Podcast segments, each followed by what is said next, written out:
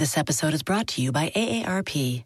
18 years from tonight, Grant Gill will become a comedy legend when he totally kills it at his improv class's graduation performance. Knees will be slapped, hilarity will ensue. That's why he's already keeping himself in shape and razor sharp today with wellness tips and tools from AARP to help make sure his health lives as long as he does. Because the younger you are, the more you need AARP. Learn more at aarp.org slash healthy living. I live by routines, especially my same day delivery routine with Shipped. Because when Sunday rolls around, I'm not scared. I got my shopper on the way with all my favorites. Shipped, delight in every delivery. Learn more at shipped.com. Pitaya.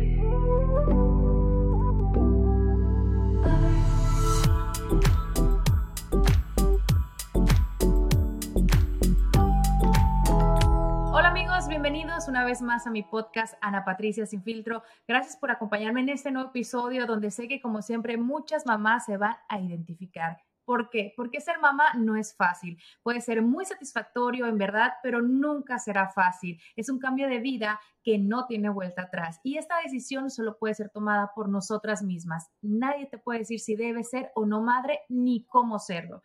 Hoy vamos a hablar sobre la presión, el cansancio y a veces la frustración o el miedo de ser madre. Y aparte de toda esta presión, a veces nos cuestionamos cómo estamos educando a nuestros hijos y si estamos haciendo un buen trabajo, eh, si estamos haciendo lo suficiente, tenemos a lo mejor ese sentimiento de culpabilidad que nos acompaña constantemente y después de todo esto nos preocupamos que si nuestros hijos terminarán siendo eh, buenos seres humanos con todas las decisiones que tomamos al ser madres. Nuestra invitada de hoy tiene su punto de vista porque tuvo una situación muy fuerte en su vida, también eh, muy drástica, pero ella nos las va a contar y también eh, nos va a contar acerca de una fundación que tiene y ayuda a muchísimas personas. Ella es la licenciada Mónica Zambrano de la Garza, fundadora de Humanity Care AC, una asociación sin fines de lucro que promueve la salud mental principalmente en niños y adolescentes, con diplomado en suicidología de SAC eh, con su fundación y además es mamá de cinco hijos. Mónica, te doy la bienvenida a mi podcast para hablar de este tema que es sumamente importante.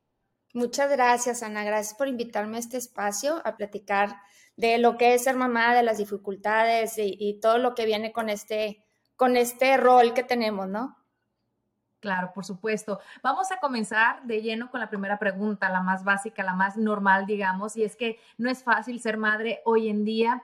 Y la pregunta sería, ¿por qué es tan difícil? ¿Por qué es tan complicado según tu punto de vista? Pues mira, no nos dan un manual de cómo ser mamás, ¿verdad? Te toca ver lo que hace tu mamá, hay cosas que te gustan, hay cosas que no, entonces tú vas ahí como que agarrando pues ciertas cositas y tratas de evitar otras. Y yo creo que te tienes que adaptar a cómo eres mamá con cada uno de tus hijos, dependiendo de sus necesidades y su carácter. Yo con unos hijos tengo que jalar más, otros tengo que poner un poquito de más límites. Entonces ahí vas aprendiendo poco a poco. Y yo creo que también hoy en día las mamás la tenemos un poco difícil porque muchos de nosotros trabajamos, hay mucha presión de, de estar ahí en todo momento, ser la mamá perfecta, eh, estar en el festival de baile y estar en el juego de soccer y aparte tú tienes tu trabajo y tienes que atender la casa. Entonces, siento que es un rol difícil. Definitivamente, yo creo que hasta incluso hasta más que los mismos padres, ¿no? Eh, que no se sientan ellos ahora que viene el Día del Padre, pero la realidad es así. Y es que como mamás, eh, siento yo que tenemos muchos altibajos emocionales, mucho de lo que decías, la culpabilidad que nos acompaña en el trabajo, pero también siento que las mamás, porque eh, no todas las mamás salen a trabajar, hay muchas mamás que se quedan siendo amas de casa, educando a sus hijos, estando con ellas, pero de igual manera, eh, estas mamás sienten culpabilidad por el hecho eh, de a lo mejor estar dejando sus sueños a un lado, su propia vida, su independencia o, o, su persona. Ahora, ¿por qué nos sentimos también tan culpables eh, al educar a nuestros hijos, eh, Mónica? Yo siento que también ahorita con tantas herramientas y como el mundo va cambiando, no sé, yo, yo siento como que no estamos a lo mejor... Um, tan adaptados, digamos, a esta nueva era en cuanto a la educación de nuestros hijos? Eh, yo siento que en cuanto te entregan un bebé en los brazos, te llega este instinto como un sentimiento de responsabilidad muy grande en todos los aspectos, o sea, puede ser en, en la salud, tienes que, o sea, tú tienes que hacerte cargo de ese bebé conforme vaya creciendo, ¿no? Y luego también en cómo los estás educando, el, el qué está bien y qué está mal. Y yo creo que nosotros como mamás tenemos que entender que muchas veces nuestros hijos van a tomar decisiones por ellos mismos, nosotros no podemos controlar lo que están pensando, lo que están haciendo, y por más buen trabajo que nosotros hagamos como mamás, pues hay veces que la van a regar y van a hacer o tomar una mala decisión. Y eso no quiere decir que es tu culpa. Tal vez fue el momento, tal vez fue los amigos con los que estaban, o tal vez, este, pues alguna situación muy difícil que estén pasando y pues, no, no necesariamente tú eres la responsable. Y también hoy en día yo creo que hay tantas circunstancias que nos hacen sentir eh, mal, ¿no? más que bien, nos hacen cuestionarnos a la hora de ser mamá. Mónica, tú eres mamá de cinco hijos. Eh, yo que tengo dos, yo digo, estoy justo ahí al límite de, de, de, la paciencia, ¿no? De, quiero decirlo así, que yo pienso con, con, otro hijo más, no sé, como me desajustaría muchísimo. Sin embargo, tú eres mamá de cinco, eh, te admiro por eso, admiro a todas las mamás que tienen, bueno, familias grandes, porque eso es muy bonito. ¿Cuál ha sido para ti la etapa más difícil eh, eh, de ser mamá con, con tus cinco hijos? Pues mira, la verdad es que no fue muy planeado el tener cinco, pero tuve dos pares de cuates. Entonces, los primeros niño y niña, y luego tuve una niña y queríamos un cuarto y salieron dos hombres, ¿verdad? Entonces, y pues ya se pueden imaginar el caos en mi casa, pañales por todas partes, este, car seats, eh, carriolas para todos. Y en esa etapa de cuando estaban chiquitos, yo ya quería que mis hijos crecieran, como que decía, necesito un break, necesito que estén un poquito más independientes y no me di cuenta, o sea, no como mamá primera o, mamá joven, pues no te das cuenta que entre más crecen, pues más difíciles los problemas y más mm. tienes que, sí tienes que estar al pendiente, o sea, no es como que van creciendo y ya los puedes dejar solos. Yo ahorita tengo adolescentes y es bien difícil tener que estar encima de ellos en todo momento por el alcohol y por el cigarro y por las presiones que, este, pues de la sociedad que tienen. Y entonces yo digo que ahorita mi etapa está mucho más difícil que cuando, están más chiquitos. ¿Qué edad tienen? ¿Tienes adolescentes? Tengo, tengo una niña de 21 años Wow. Y luego, o sea, los cuates grandes 21 años y luego este, tengo una niña de 18 que va a cumplir 19 y luego los, los dos hombres chicos tienen 16.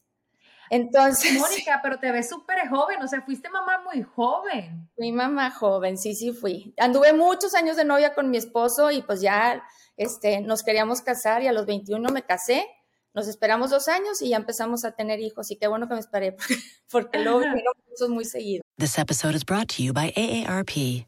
18 years from tonight, Grant Gill will become a comedy legend when he totally kills it at his improv class's graduation performance. Knees will be slapped. Hilarity will ensue. That's why he's already keeping himself in shape and razor sharp today with wellness tips and tools from AARP to help make sure his health lives as long as he does. Because the younger you are, the more you need AARP. Learn more at aarp.org slash healthy living. Pero yo pensé que ibas a decir, no, mis niños tienen cinco años, siete no, años. No, digo, no, los, los, míos están pequeños, ¿no? Entonces, yo, cuando me dices la edad de ellos, yo digo, wow, o sea, qué increíble. Eh, sé que es muy difícil para ti, eh, algo muy personal que te pasó, poderlo compartir, pero sé que también eh, tu fundación, eh, me imagino que es a, a, raíz de esto. Y me gustaría que me platicaras a forma que te sientas cómoda, ¿qué pasó con uno de tus hijos? Este, les voy a platicar un poquito la historia de Fernando, mi hijo, es uno de los cuates grandes. Y Fer empezó, lo, mandamos cuando él, él, y su hermana cumplieron 11 años de edad. Los mandamos a un campamento de verano en, en Minnesota, uno que su papá había ido muchos años de chico y Fernando ya empezó a extrañar mucho y empezó con una ansiedad de separación muy fuerte. Estaba muy preocupado porque algo nos fuera a pasar a su papá y a mí. Cuando Fernando regresó del de, de campamento de verano, empezó, inició clases en el colegio y se tenía que salir como unas dos veces al día a hablarnos por teléfono para ver si estábamos bien. Y empezó con terapia y empezó con un medicamento que le ayudó con la ansiedad. En niños generalmente se, se recomienda que sea un antidepresivo que ayuda con la ansiedad.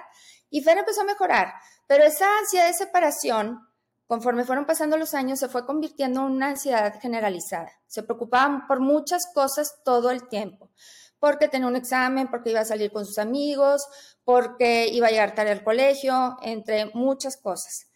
Generalmente era en verano, entonces como que sabíamos que eran subidas y bajadas porque cuando no tenía mucha estructura era cuando más ansiedad tenía. Y pues bueno, iba a terapia on and off, este, y después, como, cuando cumplió justo 17 años, lo empezamos a, a, notar un poco más ansioso de lo normal su papá y yo, y aparte pues no era verano, ¿verdad? Entonces, Fernando pues comenzó con, con terapia otra vez y empezó con un medicamento. Y como a los dos, tres meses lo seguíamos viendo muy ansioso, fuimos otra vez con el psiquiatra y le dijimos, pues sigue muy ansioso, yo no sé si el medicamento le está funcionando o no, ¿verdad? Y el doctor nos dijo, no, pues yo lo veo muy bien y él me dice que está bien, entonces hay que darle más tiempo. Pasaron otros dos meses y lo seguíamos viendo muy ansioso. Entonces, el 2 de julio del 2019 fuimos con el, con el psiquiatra y le dijimos, pues, a ver qué hacemos diferente porque lo seguimos viendo muy ansioso en mi casa. Él era como manifestaba todo su malestar, ¿verdad? Y el doctor estuvo platicando con él, salió, nos dijo, pues él me dice que va bien, pero pues vamos a cambiar el medicamento cuando ustedes salgan de clases. Esa noche Fernando se quitó la vida. Fue una bomba para nuestra familia, fue una sorpresa enorme. No sabíamos, Fernando nunca nos dijo que se sentía tan mal como para querer, ya no, ya no querer vivir. Y no nos dijo a nosotros, no se lo comunicó a su psiquiatra, no se lo comunicó a la psicóloga, o sea, realmente no hubieron focos rojos muy evidentes como para poder nosotros notar que lo, está, que lo estaba pasando tan mal. Entonces, pues ya se pueden imaginar todo lo que pasó con, todos nosotros, ¿verdad? Es un duelo muy complejo, es un duelo muy difícil vienen depresión, viene ansiedad, viene estrés postraumático, una culpabilidad, que ahorita ahondamos otra vez en eso que decías, la culpabilidad con nuestros hijos, eh, de todos, o sea, de los amigos, de sus hermanos, de nosotros, de los maestros, de todo el mundo, ¿verdad? Y pues empezamos todos con terapia desde el día uno, pero después de un, pues unos meses, pues sabes que tal vez alguien va a necesitar medicamento, ¿verdad? Entonces vamos con un psiquiatra para nuestros hijos y nos dice, pues yo le daría este, este y a este otro. Y luego, pues queremos una segunda opinión porque este, quiero saber a ver si los dos opinan lo mismo. Entonces vamos a una segunda opinión y nos dicen otra cosa completamente diferente.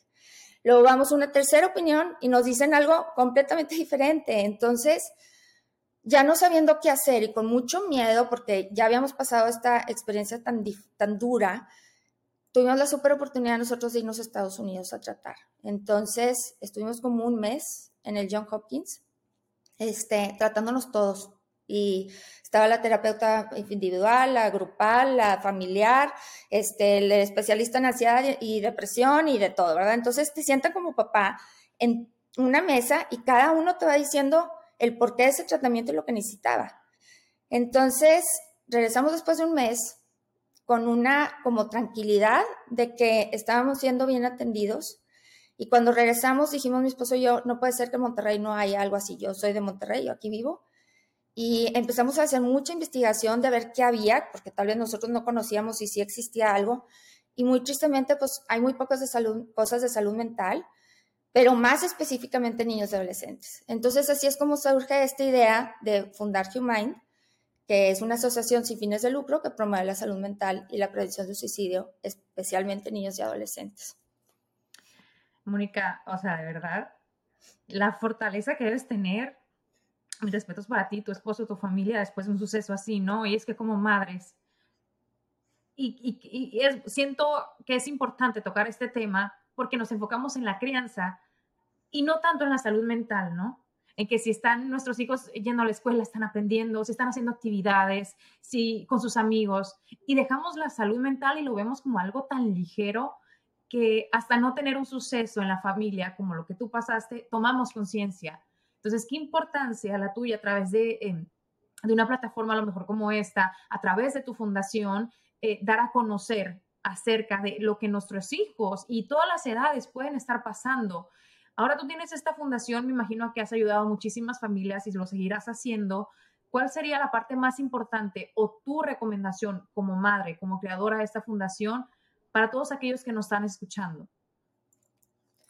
Yo creo que como padres de familia nos tenemos que educar mucho en este tema de salud mental. Hoy en día nuestros hijos le están pasando muy mal, no es, igual que lo que nosotros vivimos. Todo este tema de social media, de, todas las redes sociales, han, desde que inició la iniciaron las redes sociales en el 2010 hasta ahorita, ha subido el 80% en depresión en niñas y el 60% en niños, o sea, toda, toda esa información que reciben en todo momento, todas esas vidas perfectas con las que te estás comparando. Entonces, es una tristeza profunda la que viven y es una ansiedad y es un, pues yo no tengo lo que tienen los demás, ¿verdad? El bullying ya no nada más es en el colegio, es también por redes sociales, entonces tenemos que realmente aceptar que nuestros hijos tal vez no están chiflados y que, y, ay no, pues ni modo que se aguanten. así lo yo, a mí así me, me, educaron a que te aguantas y ni modo. Y pues la verdad es que no estamos entendiendo que ahorita los jóvenes y los niños viven en un mundo muy diferente. Entonces, yo lo que recomiendo más es lean mucho salud mental, eh, el, cuáles son los focos rojos para diferentes cosas, puede ser para ansiedad, puede ser para depresión, puede ser para algún trastorno alimenticio, o sea, ahorita hay mucho de eso, entonces, entre más nosotros nos podemos educar, mejor. Y también, entre más nosotros podamos hablar con nuestros hijos de nuestras emociones, pues entonces lo hacen más normal y ellos entonces sí van a querer platicar del tema. Porque si tú nunca dices cómo te sientes, pues entonces, ¿cómo tus hijos van a sentir en confianza de poderte expresar realmente cómo se están sintiendo, ¿no? Definitivamente, no minimizar sus emociones, sus sentimientos, sus palabras, ¿no? Que a veces eh, creemos, ¿no? Que a lo mejor porque están chiquitos o porque están grandes o por una eh, caraza que a lo mejor ellos se ponen y no comparten, pero la comunicación al final del día, así como dicen, la comunicación en pareja es muy importante, es aún más importante la comunicación eh, con nuestros hijos. Y es que sí, definitivamente ser madre es una de las cosas más hermosas, un, sentimiento que no lo podemos sentir con nadie más más que nuestros hijos. Y, como hay tantas cosas buenas, hay no tan buenas, para ti, ¿qué ha sido eh, lo mejor de ser madre, Mónica?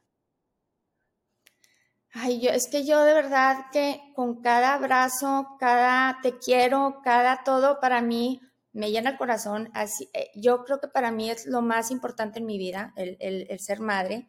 Es una satisfacción.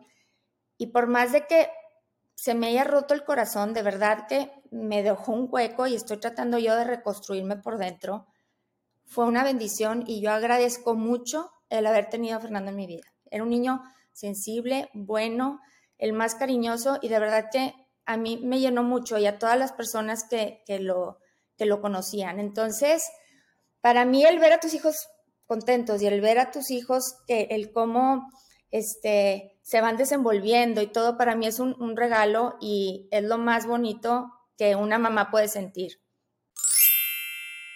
Hola, estamos de regreso con un nuevo segmento auspiciado por Marías Gamesa y su hermosa campaña Cafecitos con Marías Gamesa. Como saben, durante el mes de mayo nos acompañaron nuestras amigas de Marías Gamesa Squad, un grupo de mamás latinas creadoras de contenido que han estado dando muchos consejos y compartiendo sus perspectivas sobre la maternidad en un espacio seguro y confiable para todas. Estoy segura que recuerdan a dos de las integrantes de Marías Gamesa Squad, Maritere Castellanos Esteves y Antonella González, que estuvieron con nosotros hace unas semanitas. Hoy estoy encantada de recibir a una tercera invitada. Su nombre es Alejandra Tapia y también es parte del Marías Gámez Squad para este segmento titulado una nueva era de la crianza para las familias hispanas.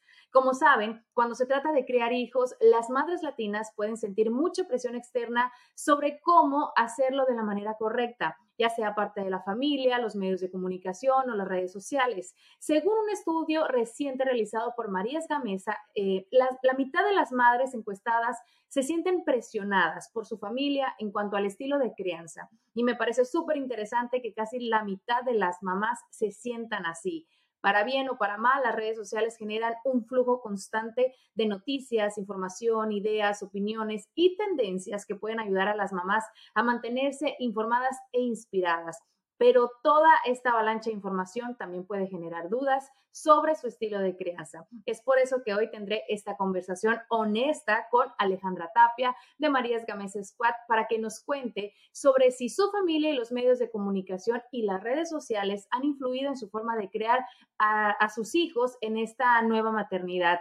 Y ahora que comenzó, bueno, el verano y aunque nos encanta tener a nuestros hijos con nosotros en casa más tiempo, no estaría de más eh, que Alejandra nos comparta varios consejitos para manejar el estrés después del fin del año escolar y las presiones externas de qué hacer y de qué no hacer. Alejandra, te doy la bienvenida y, estoy feliz de tener esta conversación contigo. Hola, estoy muy emocionada por ser parte de María Gamesa Squad y poder compartir con ustedes mis, mis, puntos de vista en maternidad aquí tomándome mi cafecito con Marías Gamesa. Oye, Alejandro, vamos a comenzar con la pregunta sobre el tema que, eh, bueno, hoy vamos a platicar. Y es, eh, ¿cuáles son tus consejos eh, para manejar la presión, ya sea de las familias o de las redes sociales o de nuestro círculo alrededor en cuanto a la crianza de nuestros hijos? Pues te cuento que cuando se trata de la presión de... La presión de, de la las redes sociales y de la familia en cómo criar nuestros hijos, la verdad no la siento. No la siento porque yo trato de criar a mis hijos de la manera que que les funcione a ellos y me funcione a mí. Cada quien cría a sus hijos como ellos los, como ellos los quieren criar. Mi mamá nos crió a nosotros como ella lo quiso y ahora yo los voy a criar la mejor, la mejor manera para ellos. Eso está increíble porque eh, también es permitido, ¿no? Y, qué válido y qué, qué, bueno escuchar también que de tu parte no sientes esa presión porque también más mamás se animan a decir, bueno, eh, alrededor o la familia o el resto, bueno, que hagan eh, o eduquen a sus hijos de la manera en que ellos quieren. Alejandra se acerca, bueno, ya para muchos niños el ciclo escolar ha terminado, llega el verano, están en casa, hay campamentos, pero también digamos que es cuestión de ajustarnos en cuanto a los horarios, el trabajo y digamos en cierta parte es estresante. ¿Tú cómo manejas eh, pues lo que es el verano y estas vacaciones?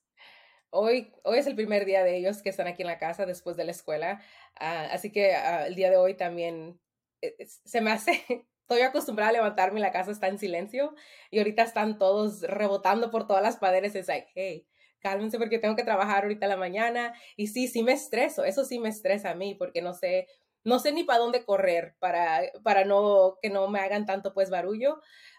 pero dándoles actividades a ellos para que se entretengan. Tengo mis hijos, el más chiquito tiene tres años y el más grande tiene 17 años. So, la edad está, cómo entretener a los dos en diferentes maneras. El mayor tiene el gimnasio abajo, le pusimos un gimnasio para que ahí se entretenga él, el chiquito pues le con actividades, que la alberca, que hacer play y teniéndolos, entretenidos en, en, siento que me quita poquito el estrés en, eh, para no tener que yo estarlos entreteniendo en el tiempo que yo tengo que estar trabajando. Sí, imagínate, eh, la, edad que se llevan, o, aunque de buena suerte también el mayor te puede ayudar con el menor, ¿no? Aunque bueno, también ese es un tema que se debate mucho, eh, qué tanta responsabilidad se le tiene que dar a los hijos mayores sobre los niños pequeños, pero también es una buena manera para que ambos eh, compartan juntos. Ahora, ¿cuál ha sido el mejor truco sobre maternidad que aprendiste de las redes sociales? Yo pienso que el mejor truco es el escuchar a los hijos el escuchar a los hijos, porque eso es algo que, que no se que no se acostumbraba pues en el tiempo de antes, bueno, pues en el tiempo mío, escucharlos, oírlos, porque también este, los, los hijos se estresan y uno de, uno de adulto contra apenas si podemos hallar las maneras en, en, en desestresarnos y ellos que, que no saben, no tienen las, las, las tools para hacer eso, se estresan y oyéndolos, este, bueno, pues oyéndolos, oyéndolos, escuchándolos, poniéndonos en su lugar, es algo que, que yo he aprendido, este, ponerme en el tiempo presente, en el tiempo presente que está, pues, hay que sentarlos, ¿qué es lo que quieres? Así. Por supuesto, y es que bien dicen que entendemos a nuestras mamás o a nuestras abuelas una vez nosotros tenemos nuestros propios hijos. ¿Cuál sería ese consejo de tu mamá o de tu abuela que ahora de grande, tú que eres madre, dices, ah, mi mamá tenía razón sobre, ¿qué sería? mi mamá tenía razón en que los hijos crecen rápido, Yo no entendía eso. Cuando decían, oh, crece muy rápido, ni se siente el tiempo. Y cuando yo oía eso, yo decía, oh my gosh, ¿cómo no se siente el tiempo? Si para mi cumpleaños, el año que viene, se siente como una eternidad. Y ahora que el, el mayor tiene 17 años y ya va a cumplir los 18, digo, ¿dónde se fue el tiempo? ¿Dónde se fue el tiempo? Porque en un cerrar, en abrir y cerrar de ojo, ese ya se va a graduar de la escuela. Por supuesto. Y una de las cosas que en, mi caso, yo ahora entiendo, es cuando los papás eh, nos decían, eh, no hagas esto porque te puede hacer daño o, o, entendíamos como que para todos e, ellos eh, era a lo mejor peligroso, un problema, entonces ahora ya como mamá yo digo, eh, sí, cierto, tenían razón y es una forma que tratamos, ¿no? A nuestros hijos de explicárselo. Ahora, ¿cómo manejas o cómo mantienes los límites del uso de las redes sociales, eh, tanto para ti, pero también para tus hijos, sobre todo con el mayor? Sí, el mayor el mayor, fíjate que no lo miro mucho en las redes sociales. Él es muy activo. Él es muy activo y, no me preocupo mucho en él en, las redes sociales. Cuando era más chico, sí, se las miraba, se las, se las monitor, se las hacía, monitoraba las, este, las redes sociales. el más chico uh, nomás puede tener su tableta en la noche, en el día no la puede tener, no la puede bajar de su cuarto, la tiene nomás en, en su recámara y cuando se despierta él tiene que estar pues haciendo otras cosas. Yo también me trato de limitar lo más que puedo, aunque mi trabajo es around social media y estar en el teléfono y, a veces me encuentro perdida en el teléfono y digo, ok, stop, stop, put it away y salte para afuera, uh, respira el aire, uh, pisa descalza, haz algo, pero suelta el teléfono. Claro, sí, es, eh, es como un trabajo más que un hobby, eh, también es adecuado poner como horarios, ¿no? Para que no nos salgamos de ese tiempo. Eh, Alejandra, bueno, estoy feliz de que seas parte del Marías Gamesa Squad y de esta plática contigo con Cafecito con Marías. Y yo sé que muchas personas se sentirán identificadas contigo, tu contenido, la forma que compartes a través de las redes sociales sobre tu trabajo. Y bueno, como siempre los invito a que sean parte de esta comunidad que cada vez sigue creciendo y por supuesto estamos abiertas a recibir sus comentarios y también sus historias historias y consejos para que más mamás se sientan identificadas y conectadas con Marías Gámez Squad. Alejandra, muchísimas gracias por eh, compartir conmigo en este espacio. Estoy muy contenta de haber compartido este espacio de cafecito con María Gamesas. Bueno, hasta la próxima y ya lo saben, conéctense con nosotros con Cafecito con Marías Gamesa. Ay, Mónica, bueno, o sea, nuevamente te digo, admiro tu fortaleza porque uno como mamá no está preparado, ¿no? Dicen que la ley de la vida es nosotros despedir a nuestros padres, pero nunca nos imaginamos despedir a un hijo de esta manera. Nuevamente te agradezco por este espacio, eh, haberlo compartido conmigo y me encantaría que dieras más información acerca de, tu fundación, que como mencionaste está en Monterrey, pero me imagino que, bueno, con, las redes sociales, bueno, podemos eh, tener también cierta información que, que pueden ayudar a nuestros hijos, a nuestros jóvenes, a nuestros niños. Sí, muchas gracias, Ana. Mira, tenemos una página web en donde viene muchísima información de cómo ayudar a tu hijo, el cómo detectar cuáles son las señales, las señales este, de cuidado. Y es www.humine.care. Y luego en Instagram ponemos un chorro de tips de qué es lo que debes de, hacer en un ataque de pánico, cómo detectar si alguien tiene eh, déficit de atención, etc. Y es humind.care. Entonces, para los que necesiten, ahí pueden buscar mucha información por supuesto, y les vamos a compartir también en la descripción o en la plataforma donde estén escuchando este episodio para que vayan y vean tanto la página web como las redes sociales de la Fundación de Mónica. Y agradezco a todas aquellas personas que se dieron el tiempo de escuchar este episodio y que presten atención, como dice ella, aquellas banderas rojas, eh, presten atención a las emociones de sus hijos, hablar con ellos. Y como comenzamos este tema, eh, hablando sobre la maternidad, que no es fácil, la culpabilidad, eh, más importante aún, enfocarnos en su salud mental, en sus emociones, porque al final del día no sabemos siendo madres, padres y, podemos dar nuestro mejor esfuerzo, pero a veces cometemos el error de enfocarnos en las cosas que no son tan importantes y las más importantes a lo mejor las dejamos a un lado. Así que siempre estamos a tiempo de retomar el mejor camino y, de ser una mejor versión de nosotros mismos como padres. Mónica, muchísimas gracias por acompañarme en este episodio y bueno, te deseo todo lo mejor para ti, para tu fundación y a todas aquellas personas que estás ayudando. Bueno, me imagino que va a ser una gran satisfacción para ti, para tu familia. Muchas gracias, Ana, por invitarme a este espacio y hablar de este tema tan importante que es la salud mental. Y en este tema también de la culpabilidad, porque yo lo tengo que trabajar mucho, mucho, mucho, porque como ya se podrán imaginar, ha sido un tema muy fuerte para mí. El, yo hice lo mejor que pude, yo estoy haciendo lo mejor que pude y tal vez nuestros hijos van a hacer otras cosas, pero por mí queda que yo estoy haciendo la mejor mamá que puedo ser. This episode is brought to you by AARP. 18 years from tonight, Grant Gill will become a comedy legend when he totally kills it at his improv class's graduation performance. Knees will be slapped. Hilarity will ensue. That's why he's already keeping himself in shape and razor sharp today with wellness tips and tools from AARP to help make sure his health lives as long as he does. Because the younger you are, the more you need AARP. Learn more at aarp.org slash healthy living. Así es. Gracias, Mónica. Gracias a todos los que nos escucharon. Y ya saben que los espero un miércoles más con un nuevo episodio de Ana Patricia Sin Filtro.